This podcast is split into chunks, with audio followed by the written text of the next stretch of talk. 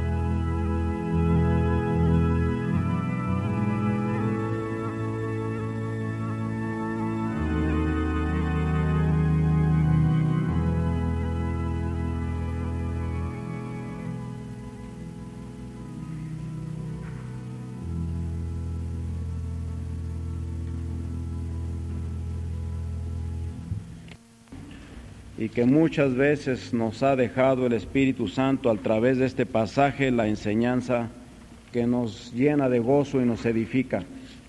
Favor de abrir la palabra de Dios en el libro de Hechos capítulo 16. Hechos capítulo 16.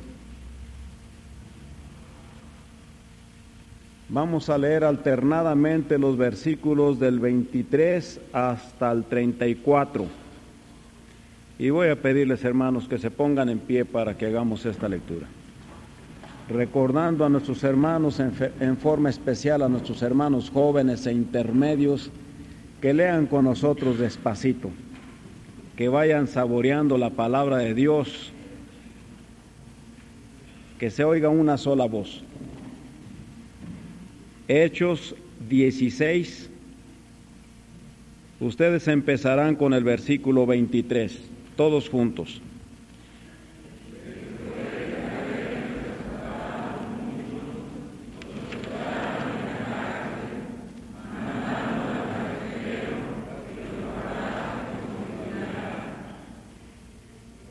el cual, recibido este mandato, los metió en el calabozo de más adentro y les aseguró los pies en el cepo.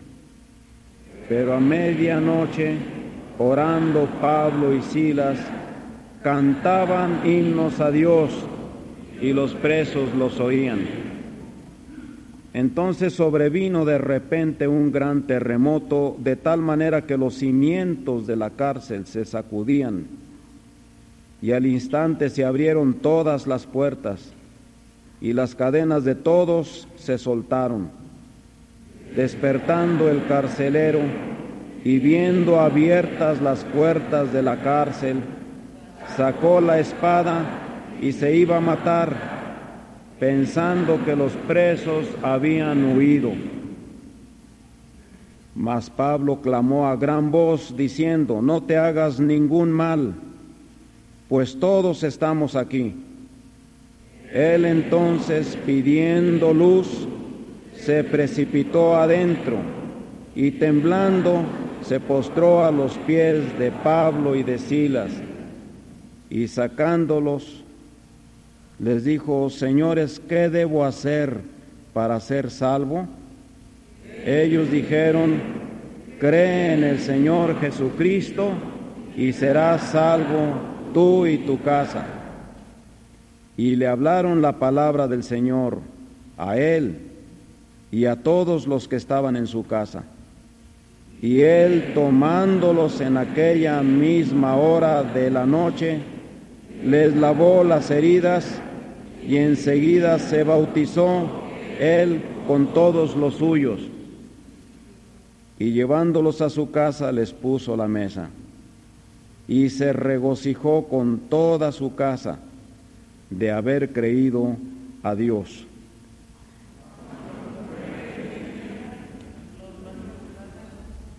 Ahora vamos a pedir a nuestro hermano Zambrano que nos guíe en una oración.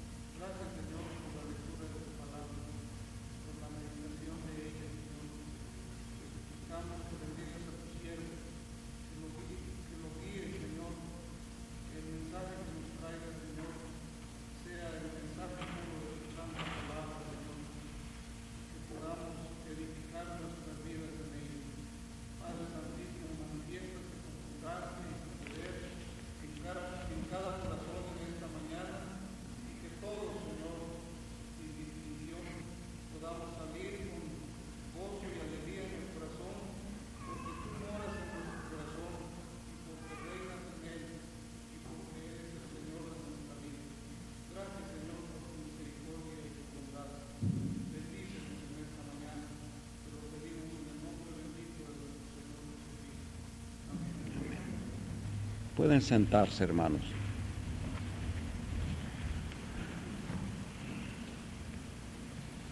Cuando el Espíritu Santo habla en este párrafo de la Escritura sucede como sucede en muchos otros pasajes y en muchas otras situaciones cuando Dios habla con el hombre. A mí me parece, por ejemplo, muy extraño que de acontecimientos tan extraños Dios haya sacado verdades tan gloriosas que ahora se pueden presentar a la mente y al corazón de todos los aquí reunidos. Piensen por un momento los acontecimientos extraños en una cárcel. No fue en un templo, no fue en un salón donde pudieran discutirse temas filosóficos o religiosos, en una cárcel. Y no una cárcel como las del presente, sino una cárcel que era algo indescriptible y horroroso. Y no solamente en una cárcel común y corriente, sino en el calabozo de más adentro, lo peor de la cárcel. Ahí hubo acontecimientos muy extraños. Por primera, en primer lugar, ahí estuvo un hombre muy duro de corazón porque era un carcelero. Pero estuvo extrañado ante dos presos también muy extraños, azotados hasta que sangraron sus espaldas, con los pies en el cepo, y sin embargo, con una voz llena de convicción, elevando sus oraciones a un Dios que el carcelero no conocía. Y no solamente elevando sus voces en oración, sino también rubricando sus oraciones con cánticos para el carcelero muy extraños, pero que tenían un mensaje, un mensaje que sintió que llegó a lo profundo del corazón. A medianoche estaban cantando y cosa extraña, los demás presos en lugar de callarlos porque querían dormir, guardaban silencio y los atendían con todo cuidado. Todo ese cuadro muy extraño. Y con esta sensación en el interior el carcelero se va a dormir y de pronto un acontecimiento extraño. Empiezan a moverse los cimientos mismos de la cárcel en un temblor horroroso, las puertas se abren, las cadenas se rompen, quedan sueltos los presos y aquel hombre se asoma y quiere quitarse la vida. Y de pronto un grito de uno de esos hombres extraños le detiene no te hagas ningún mal. Todos estamos aquí. Qué extraño, habiendo podido los presos huir, todos estaban en su lugar. Entonces aquel hombre demanda luz, se arroja a los pies de el apóstol Pablo y de su acompañante y les hace una pregunta muy reveladora. Y esa es la primera enseñanza de este cuadro una pregunta muy reveladora. ¿Qué debo hacer para ser salvo? Esa pregunta se eleva en el momento más terrible de la vida de aquel pobre carcelero. ¿Qué debo hacer para ser salvo? Pude haber muerto aplastado por el temblor.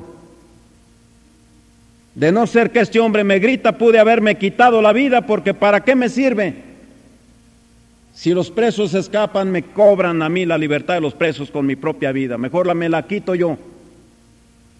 Estuve escuchando las oraciones de estos hombres, sus cánticos, la actitud de los demás presos. ¿Qué es de mi vida espiritual? Y por eso esta pregunta reveladora. ¿Qué debo hacer para ser salvo? Es una pregunta reveladora porque demuestra lo que trae aquel hombre en el corazón ya desde horas o desde meses, ¿qué sabemos nosotros? Ya tenía la molesta, la molestia de una pregunta constante. Él sabía bien lo que es creer. Es una fidelidad absoluta porque brota de una confianza absoluta. Y aquí de pronto aquel hombre extraño le dice, ¿quieres hacer algo para salvarte? Ya sabes que debes creer en el Señor Jesucristo. No puedes hacer nada más que confiar en forma completa en el Señor Jesucristo. Por eso todavía hasta la fecha el término creer no entendido es el término que descarría a tanta gente. no es creencia, es creer. Y creer es tener fe. Y tener fe es confiar en forma completa. El Señor Jesucristo le dijo a aquella mujercita, no te he dicho que si creyeres verás la gloria de Dios. Con el significado de confiar, le dijo a un hombre, confía hijo, confía, tus pecados te son perdonados. Aquel hombre que lloraba por la muerte, la enfermedad grave de su hijita y luego la muerte de su hijita, al que cree, todo es posible. Y aquella pobrecita mujer enferma le dijo, tu fe te ha salvado, vete en paz. Es confianza completa. Y aquí le estaban dando la solución para su problema espiritual y eterno. Cree en el Señor Jesucristo. Y cree en el Señor Jesucristo porque muchas gentes creen en sí mismos. Muchas gentes creen en una serie de reglas religiosas. Muchas gentes creen en sus antepasados. Muchas gentes creen en un Dios como existente, pero hasta ahí. Y la respuesta del Espíritu Santo es, cree en el Señor Jesucristo, porque el Señor Jesucristo es la única solución presentada por el Padre Celestial para que los pecados del hombre sean perdonados y para que la condenación que pesa sobre ellos sea quitada. Cuando el hombre cree en el Señor Jesucristo, se topa con un Salvador omnipotente. Se encuentra con el Señor Jesucristo no como un maestro o un guía de multitudes, sino el Dios redentor que tomó carne como la nuestra para venir, simpatizar con nosotros y resolver en forma total, en forma completa, en forma perfecta el problema del pecado que nos lleva bajo condenación rumbo al infierno.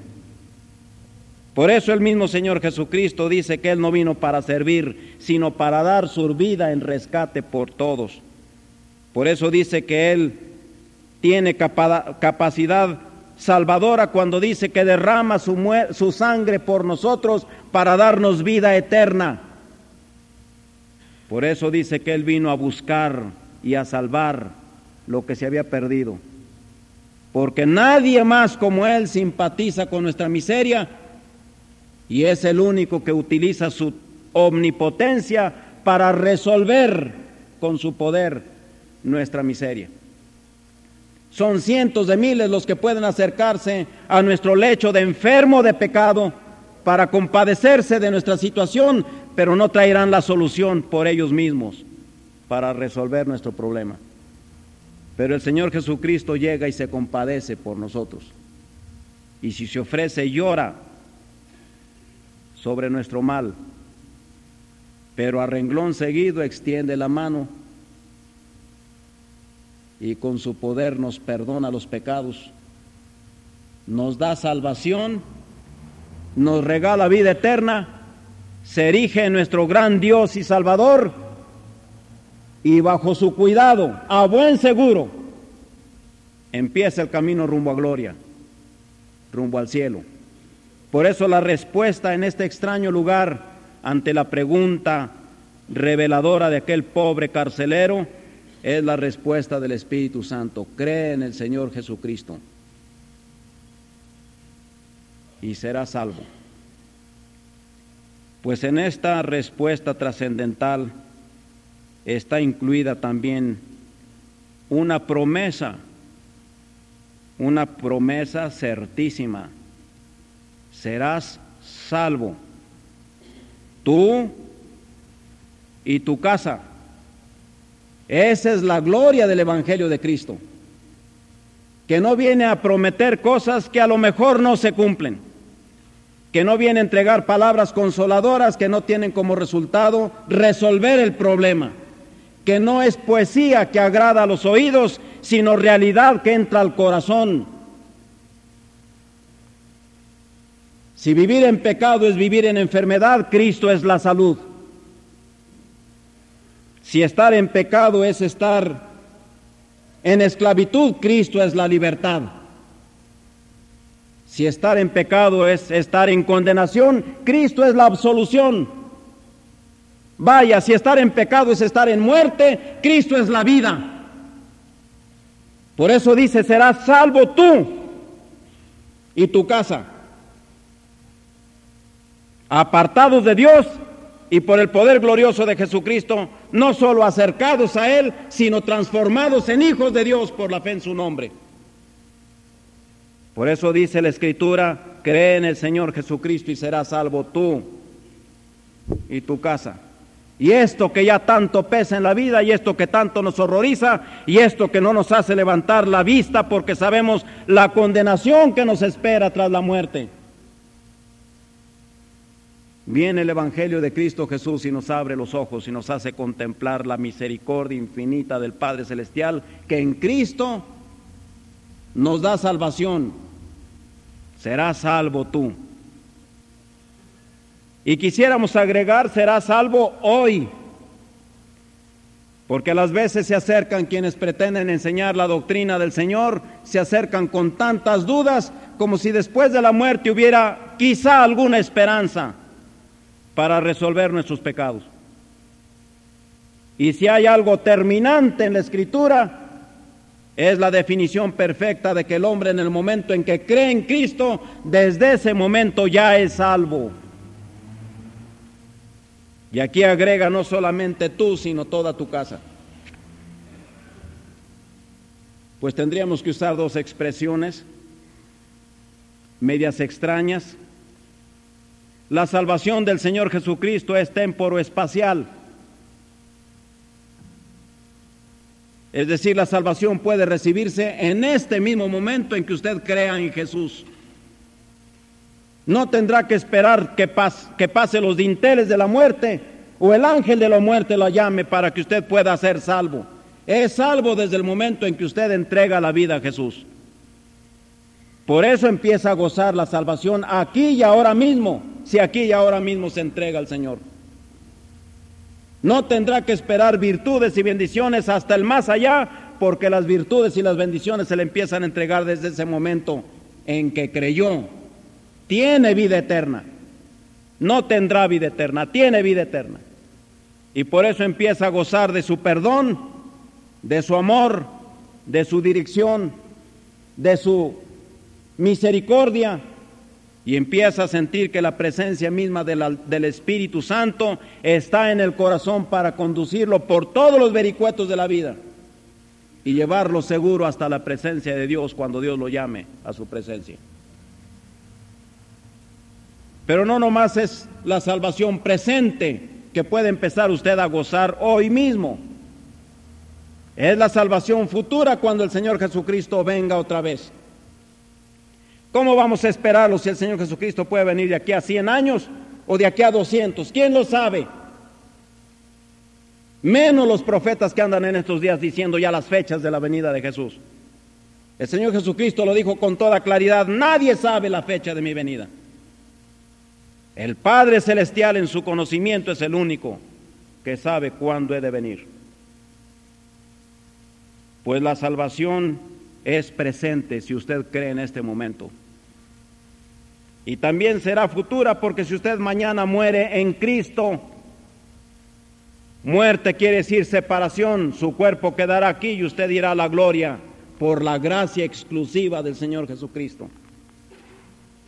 Pero el Señor Jesucristo no vino a salvar almas, vino a salvar pecadores, vino a salvar hombres, vino a salvar esa entidad, cuerpo, espíritu, materia, alma. De manera que ¿dónde está la promesa de salvarme? Si es que salva mi alma, muero y voy con él. Dice el apóstol Pablo por el Espíritu Santo que cuando el Señor Jesucristo venga, los cuerpos que murieron en Cristo serán levantados, glorificados se unirán a su espíritu y otra vez cuerpo espíritu glorificado por el poder de Cristo será la entidad humana que se levantará para recibir a Cristo en gloria y para estar eternamente con Cristo allá en los cielos. Seres que han sido transformados por el poder del Señor en espíritu perfectos, en cuerpos glorificados, capacitados para soportar todo el peso de la gloria de la eternidad. Entonces se consumirá, consumará la obra completa de salvación de nuestro Señor Jesucristo. Y entonces con estos ojos imperfectos, con esta voz imperfecta, con estos miembros con que quisimos servirlo y andar en sus caminos, capacitados para la eternidad a la semejanza del cuerpo resucitado de Cristo, le veremos cara a cara, le adoraremos con todo el ser, le serviremos y andaremos con Él por toda la eternidad. Y esa es la promesa del Espíritu Santo. Cree en el Señor Jesucristo y serás salvo tú y tu casa. Y en esa promesa gloriosa, cientos de los hermanos nuestros se han gozado día tras día. Y en esa promesa gloriosa muchos han elevado su voz porque han sido salvos, han llegado a casa, les han hablado de la doctrina y también han visto que sus familiares se rinden al poder glorioso del Señor Jesucristo. En esta familia un joven conoció el Evangelio por su esposa. ¿Y cómo se le insistió en la doctrina? Y aceptó y fue gozoso a sus padres y sus padres aceptaron y ellos fueron gozosos al resto de sus hijos y sus hijos han ido aceptando uno a uno. Y en estos días podremos dar testimonio de que, son que están en Cristo, porque en estos días todavía algunos de los parientes de nuestros hermanos van a ser sumergidos en las aguas del bautismo para dar testimonio de la salvación que Cristo les dio cuando creyeron en Él y fueron salvos ellos y toda su casa. Por eso es que el poder del testimonio de Cristo entrando a un corazón es el poder que nos hace hablar jubilosos a nuestros parientes y es el poder que también salva a nuestros parientes. Benditos hogares en donde todos los integrantes glorifican aún el nombre glorioso del Señor Jesucristo. Y pueden ponerse en pie y glorificar su nombre delante de todos diciendo, fui salvo yo por creer en Cristo Jesús como mi Salvador y me concedió el gozo el Señor de cumplir su promesa. Ahora también se unen a mí todos los de mi casa. Si hay aquí alguna hermana o algún hermano que se siente solitario porque ha aceptado a Cristo y sus parientes se oponen, no pierda la esperanza. La promesa está registrada para cumplirse en usted, usted y su casa alcanzarán el efecto glorioso de la salvación de Cristo. Pues estas son las enseñanzas que nos deja un lugar tan extraño, en una cárcel, en el calabozo de más adentro de un pueblo llamado Filipos. Una pregunta reveladora. ¿Qué debo hacer para ser salvo? Una respuesta trascendental. Cree en el Señor Jesucristo. Una promesa certísima. Serás salvo tú y tu casa.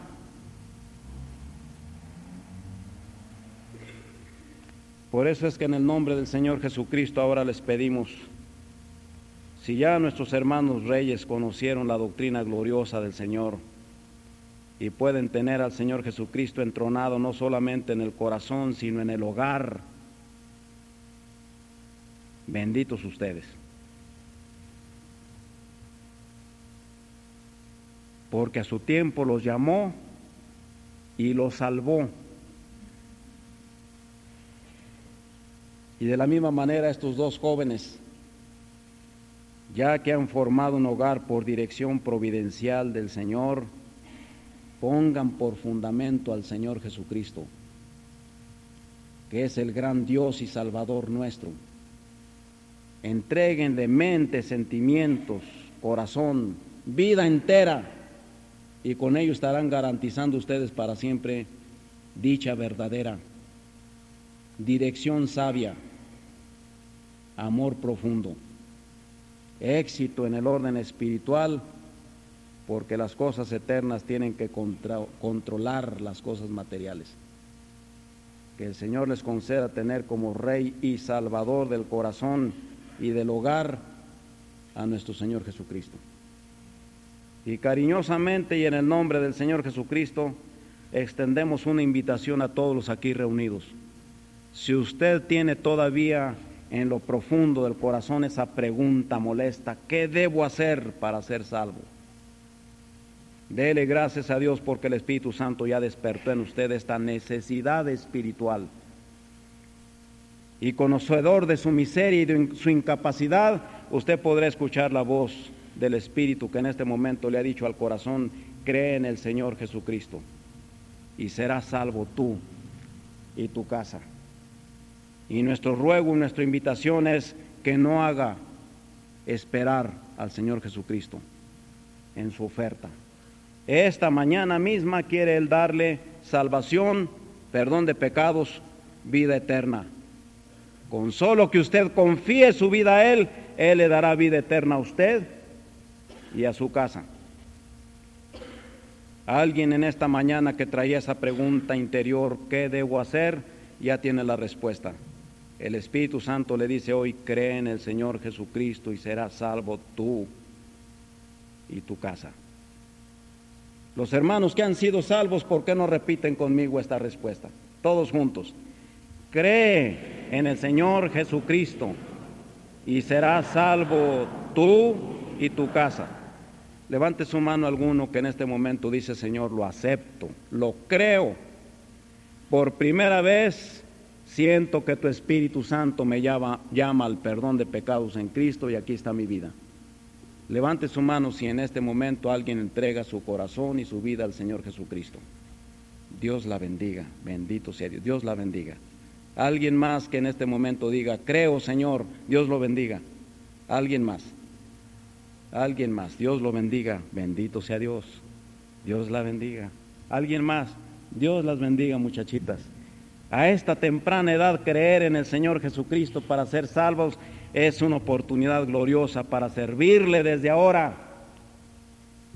Alguien más que entregue en este momento su corazón al Señor Jesucristo diciendo, creo Señor, por eso me entrego a ti porque tú me darás salvación y vida eterna. A mí y a mi casa. Alguien más, levante su mano. Dios las bendiga, bendito sea Dios. Alguien más, alguien más en este amplio auditorio, tanta alma, tanto corazón aquí si todos son salvos, bendito sea Jesús. Dios la bendiga, hermana. Sí, hermana. Debemos confiar en esta promesa preciosa. Tú y tu casa. Tanto que hemos orado por los hijos de nuestra hermana. Pues ellos tendrán una conmoción interior como el temblor de la cárcel y el Señor los salvará. Levante su mano si hay alguna otra persona que entrega su corazón al Señor Jesucristo en este momento. Alguien más. Alguien más. Dios te bendiga, muchachito. Alguien más. Alguien más. ¿Quieres ser salvo? Dios te bendiga, niña. ¿Quieres ser salvo de toda maldad? Dice nuestro cántico, tan solo hay poder en Jesús. Vamos a ponernos en pie, hermanos, y a cantar el himno número 68. Himno número 68.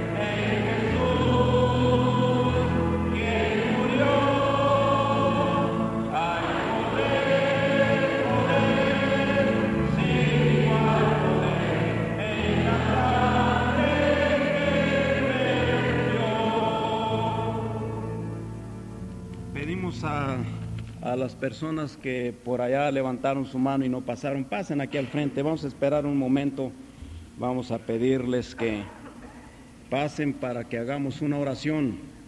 Luego vamos a pedir a nuestros hermanos encargados que lleven a todas estas personas para que puedan darles ustedes algunos datos a fin de poderles seguir dando ambiente e instrucción en Cristo y a fin de que ustedes puedan también hacer sus preguntas y pedir información de algunas cosas que deseen saber respecto a nuestro Señor Jesucristo o nuestra relación para con Él. Vamos a orar. Padre Santo, en el nombre del Señor Jesucristo te damos las gracias con todo el corazón, porque tu promesa se cumple, que tu palabra que has enviado hará todo aquello según tu propósito en bien de las personas que la escuchan. Te damos gracias porque ha habido corazones atentos y dóciles que con sencillez en el interior han hecho la pregunta de cómo llegar a ser salvos y la respuesta de tu Espíritu Santo les ha marcado al Señor Jesucristo. Señor, este, esta fe que has puesto en el corazón, acreciéntala, afírmala, que ellos puedan desde este momento sentir la presencia tuya que perdonó los pecados y que les dio de tu propio carácter y les entregó la vida eterna que ya no se sientan más solos porque van contigo, que se enfrenten a todas las situaciones de la vida porque ahora están en ti. Dales esta experiencia profunda en el corazón conforme lo dice tu palabra, que tu Espíritu Santo da testimonio a nuestro espíritu que nosotros ahora somos hijos de Dios. Los ponemos en tus manos, Señor, para que la gloria tuya se manifieste en ellos y los uses como instrumentos de gracia en donde quiera que los tengas, con su familia, en su trabajo, en el barrio, donde quiera que los lleves. Los ponemos en tus manos, así como a todos aquellos que son parientes de tus hijos que todavía no han recibido en el corazón tu mensaje. Señor, ten misericordia de ellos y utiliza tu poder en ellos como la has utilizado en nosotros. Y ten paciencia con ellos como la tuviste y la tienes con nosotros. Pero danos la alegría de saber que esta promesa se cumple, que ellos también vengan y te reconozcan como el solo Dios verdadero y a Jesucristo al cual tú has enviado. En el nombre de Cristo Jesús te lo pedimos. Amén. Pueden pasar hermanos, por favor, donde les indiquen nuestros hermanos no con tristeza o por necesidad, porque Dios ama al dador alegre.